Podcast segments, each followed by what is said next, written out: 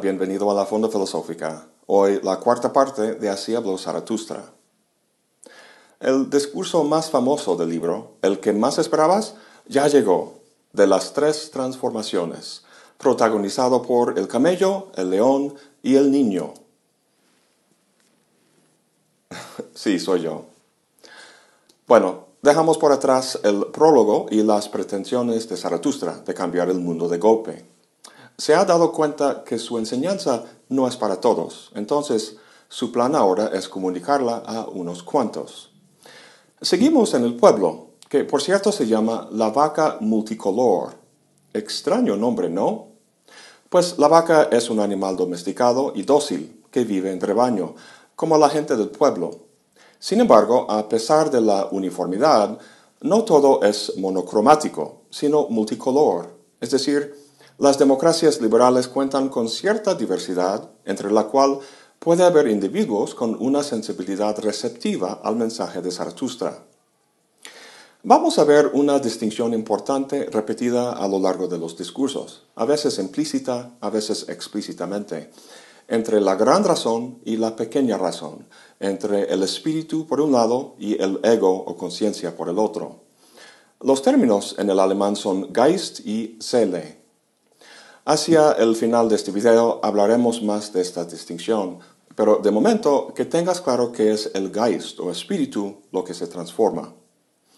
Bueno, son tres las transformaciones. El espíritu en camello, el camello en león y el león en niño. Curiosamente, el discurso se inicia con el espíritu ya transformado en camello. Zaratustra habla de las últimas dos transformaciones, pero no de la primera, del espíritu en camello. ¿Por qué? ¿Te acuerdas de Yuya, ese youtuber que vimos en el primer video?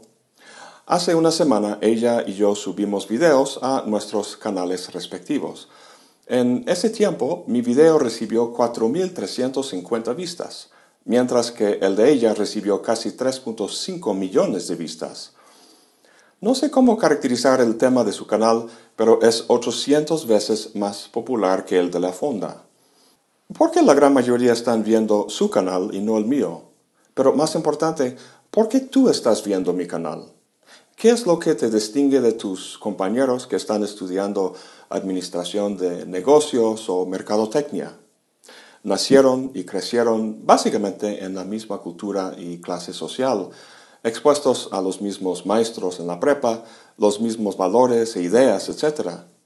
En algún momento de su educación, tu compañero fue expuesto a las ideas de alguna filosofía, al igual que tú, pero a diferencia de ti, no le hizo ningún impacto, y a ti sí.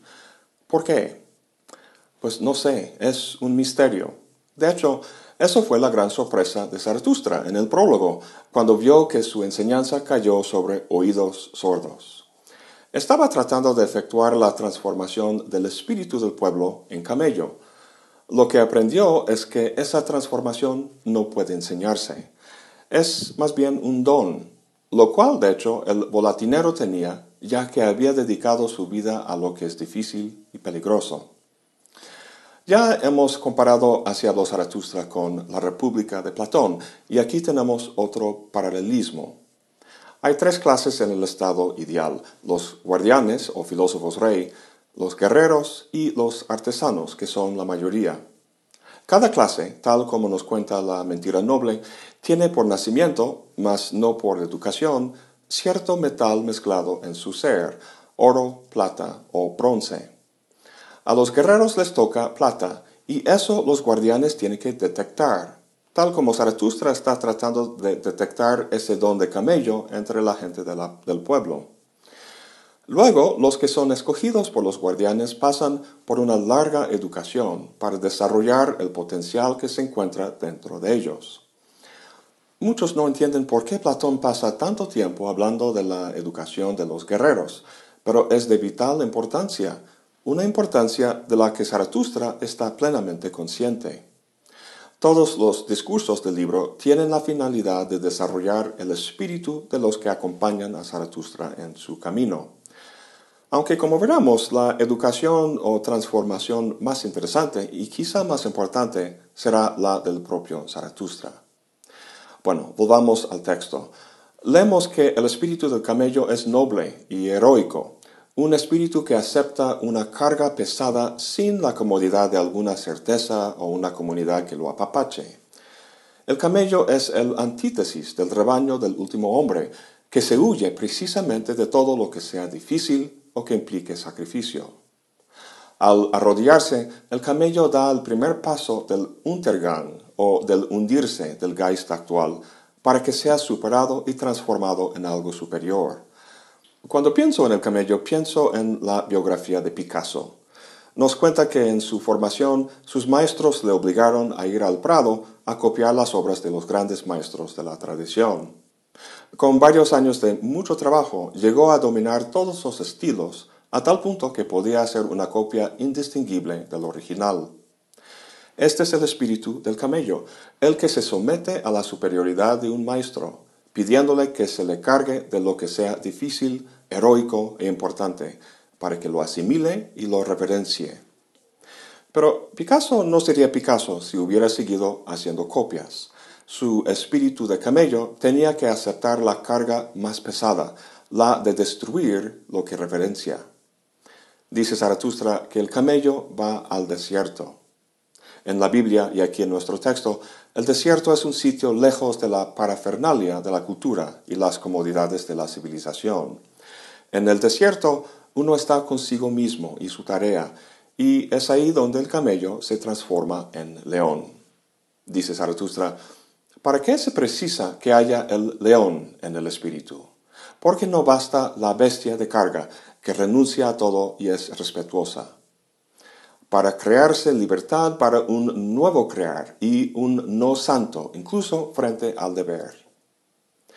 En un momento dado, el espíritu de Picasso se transformó en león. El león es simbólico de ser dueño de sí mismo. Con un no santo pone fin a su etapa de aprendiz. No es que rechace la tradición sin más, ya que no estaría donde está sin haberla asimilado, pero para que sea un creador propio, tiene que distanciarse de ella. Zaratustra simboliza la tradición y sus valores como un gran dragón. En la mitología europea, los dragones guardan la entrada a cavernas llenas de oro y otros tesoros. En este caso no quieren que nadie entre, pero cambiando el ejemplo a nuestra caverna favorita, la de Platón, el chiste es precisamente salir de la caverna. En ese sentido, el dragón es la tradición occidental con todos sus valores acumulados, procurando que nadie salga de la civilización decadente ahí adentro. Y para variar, en cada una de sus escamas está escrito tú debes, como los mandamientos. Y así Nietzsche logra juntar a Platón y la Biblia en una maravillosa imagen. Nuevamente, Zaratustra pregunta por qué no basta esta transformación porque no es suficiente quedarse con el león. Pues el espíritu del león es negativo, rechaza y dice no, oponiendo su yo quiero al tú debes de la tradición, lo cual es necesario, pero deja el espíritu sin hogar. El león es el rey de la jungla, pero aquí no hay más que desierto. Volviendo a nuestro ejemplo anterior, podríamos decir que para que Pablo se convirtiera en Picasso, para que creara un mundo de imágenes jamás visto, su espíritu de león tuvo que matar al dragón. En este acto, el espíritu se transforma en niño. El niño, dice Zaratustra, es inocencia y olvido, un nuevo comienzo, un juego, una rueda que se mueve por sí misma, un primer movimiento, un santo decir sí. En la voluntad negativa del león, su decir no, y la voluntad positiva del niño, su decir sí, tenemos una prefiguración de la voluntad de poder que se va a desarrollar en discursos posteriores. Y con la rueda que se mueve por sí misma, tenemos la imagen sin duda del eterno retorno, la enseñanza más excelsa y difícil del texto. Vamos a tratar el eterno retorno con detalle más adelante, pero de momento quisiera señalar un problema que representa para lo que hemos visto hasta ahora sobre la superación del hombre y el advenimiento del superhombre.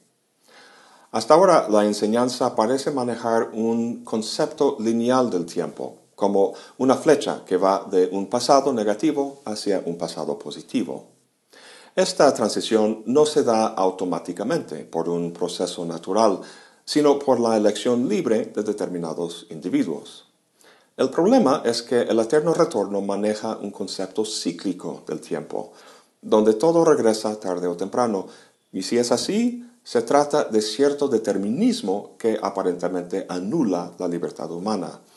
Es por ello que Nietzsche habla del amor fati más adelante. Menciono esta tensión para que no interpretemos estas transformaciones de forma demasiado sencilla. Zaratustra quiere dar a sus compañeros una idea general de lo que les espera, pero no es más que una primera aproximación. Bueno, quedan 21 discursos más en esta primera parte. En vez de ver cada uno a detalle, vamos a centrarnos en unos cuantos que reúnen de forma concisa y muy viva los temas generales que va desarrollando a lo largo del texto. Las secciones 2 a 7 critican los valores y enseñanzas que deben ser superados. En De las cátedras de la virtud, su blanco son los maestros que enseñan virtudes que procuran la trascendencia del cuerpo. Y en De los transmundanos critica la idea de despreciar este mundo a favor de uno ideal y más allá. Llegando a la sección 4 de los despreciadores del cuerpo, encontramos un breve pero penetrante análisis de este deseo por la trascendencia y la propuesta que Zaratustra pone en su lugar. Sócrates decía que el cuerpo es como una cárcel para el alma y que la vida no es más que una preparación para la muerte cuando el alma será por fin liberado. Aquí tenemos la milenaria distinción entre cuerpo y alma y la valoración de lo espiritual sobre lo corporal. ¿Qué opina Zaratustra de esto? Pues conserva los términos y la distinción, pero les da un giro. En vez del dualismo alma-cuerpo, tenemos el dualismo de la gran razón y la pequeña razón. El alma del que habla Sócrates y la tradición no es más que una palabra para designar algo en el cuerpo. Lo que se distingue entonces no son dos cosas o sustancias distintas, sino dos aspectos del uno y el mismo fenómeno. En el fondo, este fenómeno es la voluntad de poder. Zaratustra habla del cuerpo aquí porque al nivel de los seres humanos individuales, el cuerpo es el sitio de manifestación de la voluntad de poder. ¿Qué es la voluntad de poder? Pues normalmente cuando hacemos esa pregunta sobre algo, estamos preguntando por la esencia de ese algo, por algún sustrato detrás de la apariencia. La apariencia es sensorial, pero la esencia es inteligible. Pues Nietzsche rechaza esta idea. Cuando llegamos a lo que consideramos una esencia, realmente lo que hemos identificado es el sentido de la cosa. Vemos esto en la sección sobre los despreciadores del cuerpo, cuando Zaratustra dice, el cuerpo es una gran razón, una pluralidad dotada de un único sentido, una guerra y una paz, un rebaño y un pastor. La gran razón, dice, es una pluralidad con un sentido. ¿Una pluralidad de qué? Esta es una pregunta ontológica. ¿Qué hay en el cosmos? Al coro de respuestas que ha habido en la tradición, átomos en el vacío, ideas platónicas, materia, espíritu, etc., Nietzsche agrega su propuesta, la voluntad de poder. En el fondo de la realidad no hay átomos ni ideas platónicas, sino solo cuantos de poder. Cuanto viene del latín quantus, que significa cantidad. La voluntad de poder se refiere a una pluralidad de diferentes cuantos o cantidades de poder o energía que se relacionan entre sí, distinguiéndose solo por la cantidad o grado de energía que manifiestan. El ser de las cosas consiste entonces en su deseo por poder sobre otras cosas, por dominarlos o asimilarlos. Dado eso, no tiene sentido hablar de un solo cuanto de poder aislado, es lo que es solo al estar en relación con otros cuantos de poder. Este entramado de relaciones de poder se opone al proceder científico, que tiende a formalizar la realidad, convirtiéndola en una abstracción. Hablamos de cosas o sustancias como aisladas, cuando realmente no son más que fenómenos abstraídos de un proceso dinámico. Y hablamos de causas por un lado y efectos por el otro, como si uno pudiera existir sin el otro. En la genealogía de la moral, Nietzsche trata esto al hablar de un rayo. La palabra rayo es un sustantivo, por lo que lo pensamos como una cosa. Y por el otro lado está su brillar, como si a veces brillara y a veces no.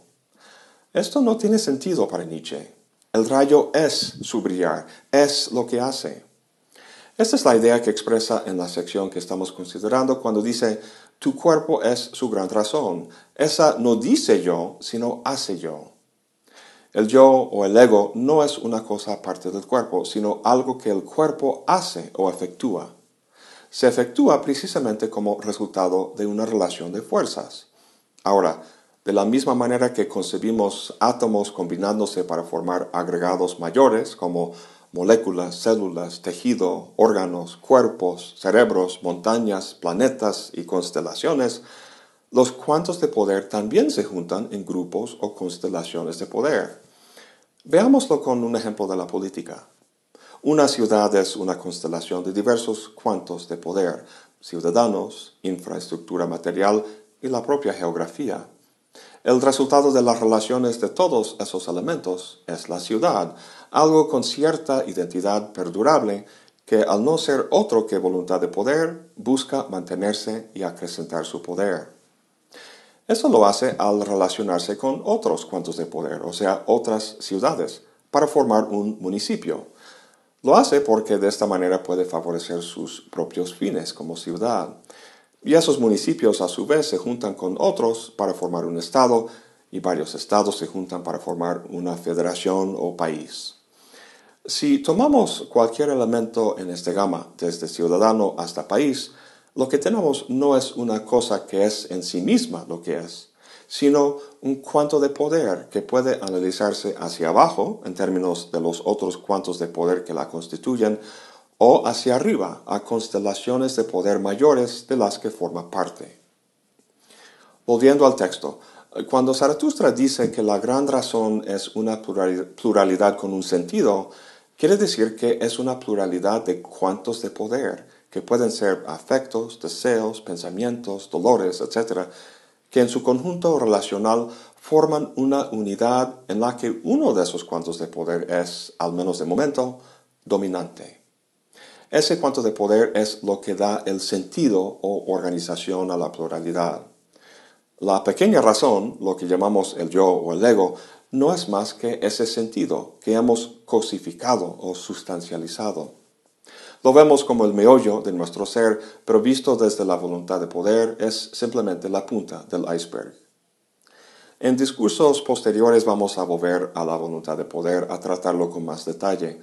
Pero para ir terminando, Quiero señalar una aparente contradicción. El discurso está dirigido a los despreciadores del cuerpo, a los que quieren sumergirse en un olvido etéreo más allá del cuerpo, más allá de este mundo. De acuerdo con la ontología de Nietzsche, esos despreciadores también son voluntad de poder. Entonces la pregunta es, ¿cómo es posible que un cuanto de poder no quiera acrecentarse, que quiera en efecto su propia aniquilación? Es parecido al problema que representa la homosexualidad para la evolución darwiniana, porque los homosexuales no transmiten sus genes a generaciones futuras, pero la reproducción es supuestamente el motor del proceso de la vida, como la dominación de una fuerza sobre otra lo es para Nietzsche. A lo mejor Darwin está simplemente equivocado, y también Nietzsche. Bueno, al menos en el caso de Nietzsche, no creo que así sea el caso. Para resolver este problema, dejemos que Zaratustra siga desarrollando su enseñanza a ver si más adelante encontramos una solución. Bueno, eso es todo por hoy. Gracias por acompañarme. Hasta la próxima y buen provecho.